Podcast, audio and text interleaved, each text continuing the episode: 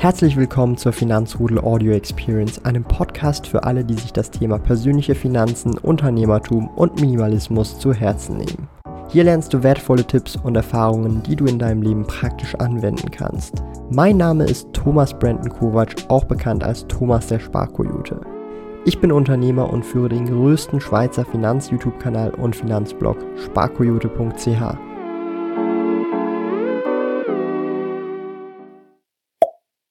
Wenn ich nur einen ETF für die Ewigkeit halten müsste, welcher wäre das? Ja, der perfekte ETF, um lebenslang investieren zu können, lässt sich vielleicht leichter finden als gedacht. Ich bekomme immer wieder viele Anfragen von euch, vor allem von Mitgliedern, die neu begonnen haben mit dem Investieren seit diesem oder letztem Jahr, in welchen ETFs sie langfristig investieren sollen oder auch für ihre Kinder Geld investieren sollen. Ich kann hier mit diesem Video vielleicht etwas Abhilfe verschaffen. Natürlich gilt auch immer wieder hier, ihr müsst auch selber eigene Recherche betreiben und nicht einfach nur alles für bare Münze halten, was euch irgendein Dude im Internet so erzählt, der übrigens bei DHL arbeitet, ja. Ja, was sind denn überhaupt ETFs? Einfach mal ganz kurz und knapp nochmal zusammengefasst. Es gibt auch ein Video, wo ich alles erkläre, könnt ihr gerne hier abchecken, aber ansonsten ein ETF ist einfach ein börsengehandelter Fonds. Ein ETF ist generell auch passiv in der Regel und die Funktion eines ETFs, er bildet einen Indizes ab, zum Beispiel einen S&P 500, einen SM,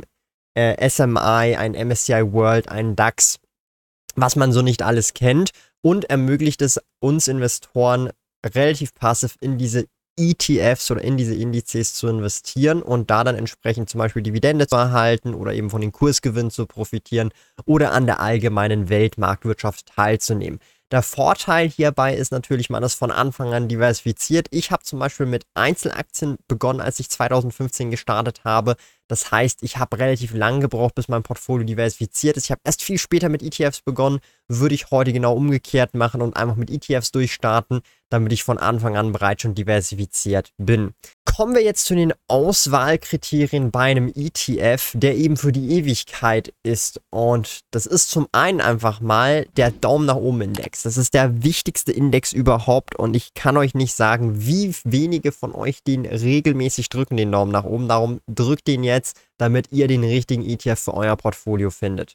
Zunächst einmal suche ich persönlich für so ein ETF für die Ewigkeit etwas sehr Simples und Einfaches, was auch nicht unbedingt davon abhängt, was gerade im Hype ist. Und das wäre zum Beispiel eine Suche nach einem Welt-ETF, sprich eine breite Streuung über verschiedene Sektoren, Länder, Branchen und so weiter. Das heißt, viele, ich sage jetzt mal, einzelne Branchen-ETF und Sektor-ETFs oder länderspezifische ETFs fallen weg. Wir wollen die ganze Welt haben, weil wir wollen genau ein ETF für die Ewigkeit haben. Das bedeutet, wir reduzieren damit das Risiko, haben dadurch eine breite Streuung, partizipieren am oder an der Weltwirtschaft letztendlich und nicht nur an bestimmten Ländern und oder Branchen. Dann müssen wir uns entscheiden, was für eine Ausschüttungsart wollen wir. Wollen wir entweder einen tesorierenden ETF, das ist eine automatische Reinvestition, Reinvestition von Dividenden, oder wollen wir einen ausschüttenden ETF? Das heißt, man kann Rebalancing mit den Dividenden selber tätigen. Das ist sehr eine Präferenzsache. Viele von euch würden jetzt hier sagen, Thesaurierer ist das Beste, aber hier kommt der Thomas und sagt euch, in der Schweiz macht es tatsächlich keinen Unterschied, ob ihr einen Thesaurierer oder einen Ausschüttenden habt, denn die werden steuerlich letztendlich gleich behandelt. Darum ist es absolute Präferenzsache. In Deutschland und Österreich und Co. mag das anders sein, aber hier in der Schweiz und ich bin halt hier aus der Schweiz, ist es tatsächlich eher eine Präferenzsache. Ich würde für meinen Teil immer die ausschüttende Variante, wenn ich die Möglichkeit habe, nehmen. Mein Portfolio ist auch schon größer, auch bei kleineren Portfolios kann das Sinn machen. Erstens ist es absolute Motivation und zum anderen kann ich mit den Ausschüttungen tun und lassen, was ich will. Ich kann es auch woanders reinvestieren, aber es ist dafür eben manuell. Dann auch das Fondsvolumen und Alter des ETF sollte eine gewisse oder ein gewisses Kriterium sein, alleine schon deswegen, damit man zum Beispiel auch nach zwei, drei Jahren nicht irgendwie sieht, oh hey, äh, der Fonds wurde gerade aufgelöst, geschluckt und jetzt habe ich hier administrativen Aufwand. Also hier möchte man sich auch für die Zukunft möglichst wenig Arbeit geben, weil wenn man schon einen Welt-ETF hat, dann ist das eigentlich eher so eine Sache, ähm, Sparplan und los und dann nicht mehr dran denken und nur noch gucken, dass einfach genug Geld auf dem Verrechnungskonto ist, damit der Sparplan ausgeführt werden kann. Das heißt, hier schaue ich auf hohes Volumen. Das ist dann schon natürlich definitiv mehrere Milliarden im Idealfall. Und natürlich tatsächlich eben auch das Alter. Ich gucke hier immer generell, dass der ETF sicherlich einige Jahre auf dem Markt ist. Man kann jetzt zum Beispiel sagen, mindestens fünf Jahre, mindestens drei Jahre, mindestens zwei, drei Jahre oder wie auch immer. Ähm, mehr als zehn Jahre oder deutlich mehr als zehn Jahre wird schwierig, denn die meisten ETFs haben vielleicht zehn, maximal 15 Jahre auf dem Buckel. Ältere ETFs gibt es meines Wissens nach kaum bis gar nicht.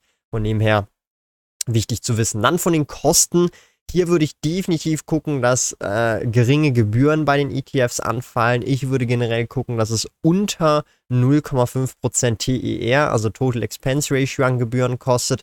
Ähm, Im Idealfall sogar auch unter 0,3%. Je weniger, umso besser, denn je weniger Gebühren ihr zahlt, umso mehr bleibt in eurer Tasche und der, Spar der Sparplan sowie auch der Zinseszins kann für euch entsprechend bestmöglich arbeiten. Plane jetzt für deine Zukunft und übernimm das Ruder deiner Altersvorsorge. Bei der 3a-Säule setze ich auf Frankly, einer Initiative der renommierten Zürcher Kantonalbank. Mit Frankly investierst du dein Vorsorgekapital kosteneffizient in Aktien. Mach den ersten Schritt für eine sorgenfreie Rente. Öffne eine 3a-Säule bei Frankly über sparkoyote.ch/frankly und nutze den Code SPARKOYOTE um einen exklusiven Rabatt von 35 Franken auf die All-In-Fee zu bekommen. Mehr Wissen? Sieh dir die Links in unseren Podcast-Show Notes an. Dann natürlich die Sparplanfähigkeit. Das kommt hier in der Schweiz vor allem eher auf den Broker an. Bei You könnt ihr natürlich Sparpläne haben, aber teilweise auch bei Swissquote. Zum Beispiel, da kommen wir später nochmal dazu, auch mein ETF, den ich bei Swissquote regelmäßig monatlich automatisiert bespare.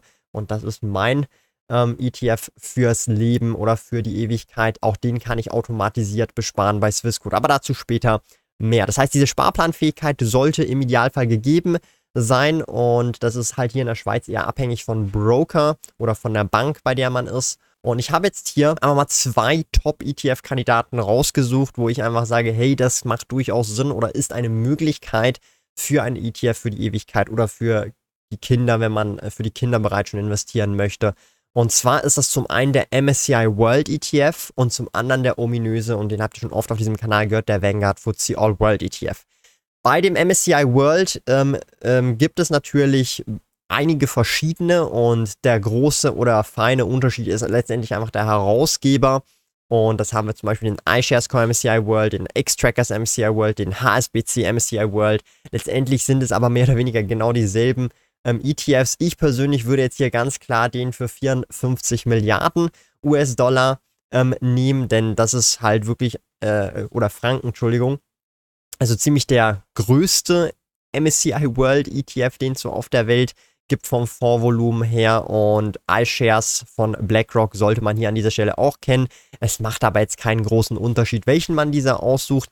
Und zum anderen beim FTSE All World gibt es zwei Varianten. Der Vanguard FTSE All World, den die meisten kennen mit über 10 Milliarden Fondsvolumen, aber auch den neuen Invesco FTSE All World, den es allerdings aktuell zumindest nur in der tesorierenden Variante gibt mit 39 Millionen Franken Fondsvolumen. Ich werde in Zukunft allenfalls mal ein Video, wo wir diese beiden FTSE All World ETFs vergleichen, gerne mal raushauen. Wenn euch das interessiert, gerne in die Kommentare reinschreiben, ob ich da einen Vergleich machen soll. Ich persönlich, und das habe ich ja schon vorhin angeteasert, investiere regelmäßig monatlich über Swissquote in den Vanguard FTSE All World ETF und zwar die ausschüttende Variante. Und jetzt fragt ihr euch natürlich, was ist denn der Unterschied zwischen diesen zwei Welt-ETFs? Und es gibt tatsächlich gravierende Unterschiede zwischen den MSCI World ETF und dem FTSE All World ETF. Der MSCI World hat zwar eine breite Diversifikation, aber er ist eben ohne Schwellenländer und auch ohne Small Caps. Damit hat er dann auch wirklich signifikant deutlich weniger Unternehmen als der Vanguard FTSE All World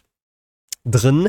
Und das sieht man hier auch auf der Aufteilung. Insgesamt sind nämlich im MSCI World ungefähr 1500 Unternehmen und ihr seht auch, die USA ist mit 67 Prozent vertreten. Das ist schon relativ viel. Im Vergleich dazu haben wir den Vanguard FTSE All World mit über 3600 Unternehmen. Das ist mehr als das Doppelte und die USA ist lediglich mit 57% drin. Das heißt, ihr habt effektiv eine stärkere Diversifikation mit dem FTSE All World. Man muss an dieser Stelle aber auch sagen, dass Year to Date der MSCI World tatsächlich besser performt hat. Das liegt an den höheren US-Anteil, ähm, der natürlich dann letztendlich auch einen Teil des S&P 500 widerspiegelt.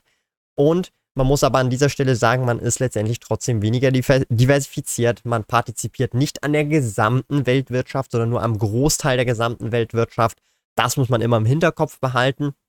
Mein persönlicher Favorit, ihr habt es auch schon so rausgehört und ihr wisst auch, wo ich mein Geld hin investiere, ist tatsächlich der Vanguard FTSE All World, weil das einfach eine All-in-One-Lösung ist für die Ewigkeit, wo wenn ich oder mir mal was passiert, äh, sei es meine Kinder, Ehefrau oder wer auch immer, tatsächlich nicht wirklich großartig viel machen muss und diesen ETF weiter besparen kann oder einfach laufen lassen kann, denn da muss man nicht wirklich großartig viel von verstehen in der Realität tatsächlich.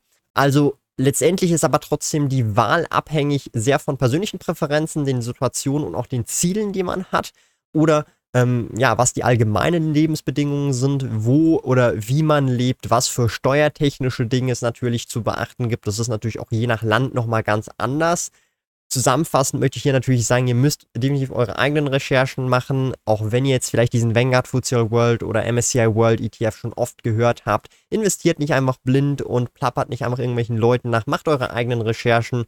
Ich weiß natürlich, dass ich hier eine gewisse Verantwortung habe, dass wenn ich zum Beispiel sage, hey, ich investiere in den Vanguard FTSE World, dass wahrscheinlich viele Leute das nachmachen werden und sich manchmal dann vielleicht wundern, hey, warum ist der jetzt so schlecht gelaufen die letzten sechs Monate und es bringt doch gar nichts, alles zu investieren.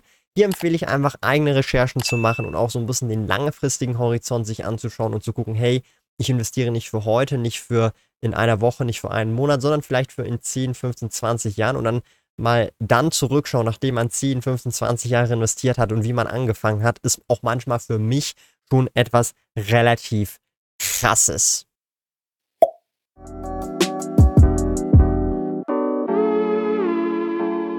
Lieben Dank fürs Zuhören. Neue Finanzrudel Audio Experience Episoden gibt es jeden Montag, Donnerstag und Samstag um 9 Uhr vormittags. Trete außerdem dem exklusiven Finanzrudel Community Club bei finanzrudel.ch/club und tausche dich mit tausenden Gleichgesinnten im Finanzrudel aus. Mehr über mich und meine Reise erfährst du auf meinem Blog www.sparkoyote.ch.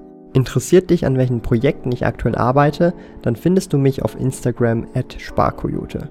Auf meinem YouTube-Kanal Thomas der Sparkoyote findest du aktuelle Videos zum Thema persönliche Finanzen, Unternehmertum und Minimalismus. Bis bald!